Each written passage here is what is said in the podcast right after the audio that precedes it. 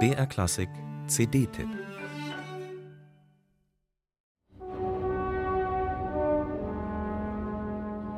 Manchmal treffen einen Aufnahmen wie ein Blitz. Mit dieser Einspielung von Mahlers siebter Sinfonie unter Kirill Petrenko ist es mir so gegangen.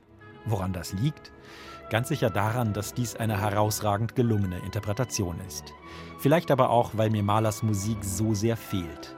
Konzerte sind ja immer wieder mal möglich gewesen seit Beginn der Pandemie, aber so gigantomanisch groß besetzte Werke wie Mahlers Sinfonien waren einfach nicht machbar. Zu eng wäre es auf den Bühnen geworden. Im Münchner Nationaltheater gibt es leider keine wirklich perfekte Akustik für Orchesterkonzerte. Dieses Problem ist bekannt und das ist auch der einzige kleine Wermutstropfen dieses großartigen Albums. Das Klangbild ist etwas zu trocken, so durchsichtig, dass man nichts verstecken kann. Umso größer muss die Bewunderung sein für die spieltechnische Brillanz des Bayerischen Staatsorchesters.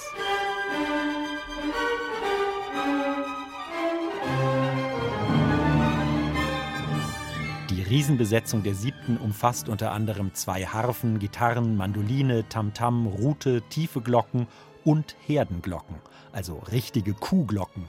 Natürlich nicht als bloß naturalistischer Soundeffekt, sondern als Symbol. Mahler verglich seine Sinfonie mit einer nächtlichen Bergwanderung. Und das wiederum steht als Symbol für den Lebensweg, für die ganz großen Fragen. Hat dieser ganze Riesentrubel, den wir das Leben nennen, irgendeinen Sinn? Hat die nächtliche Wanderung ein Ziel? Und wann kommt der Tag? Anders als in seiner düsteren sechsten Sinfonie, in der Mahler auf die Frage nach dem Sinn ein klares, hartes und verzweifeltes Nein formuliert, endet die siebte mit ganz großem Jubeltamtam. Dieses Finale gilt vielen Mahler-Fans als schwächster Satz. Aber er wird auch allzu oft missverstanden. Diese Musik ist nämlich alles andere als harmlos. Die gute Laune ist wie eigentlich immer bei Mahler komplett überzogen und schon damit doppeldeutig.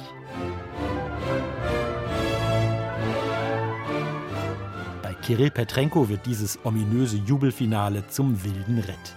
Scharfe Schnitte, schneidende Akzente, plötzliche Einbrüche von Chaos, die sich unversehens in Wohlgefallen auflösen, pompöse Fanfaren, die mit Pauken und Trompeten in die Sackgasse führen. Wer das Doppelbödige bei Maler liebt, wird diese Aufnahme lieben.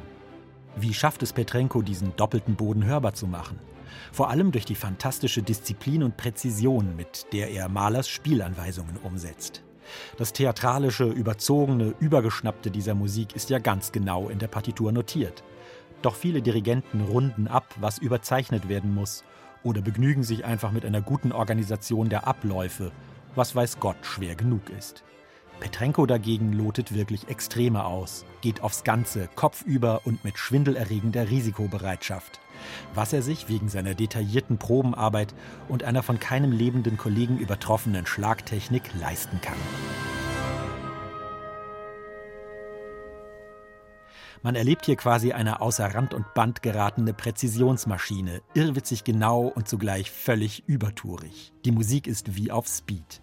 Und gerade das gibt ihr jene untergründige Bedrohlichkeit, die Maler vorgeschwebt hat. Eine herausragende Einspielung und eine, die bei mir jedenfalls eine wahnsinnige Vorfreude weckt. Hoffentlich können wir das bald wieder live erleben. Wenn ich diese Aufnahme höre, kann ich es kaum erwarten.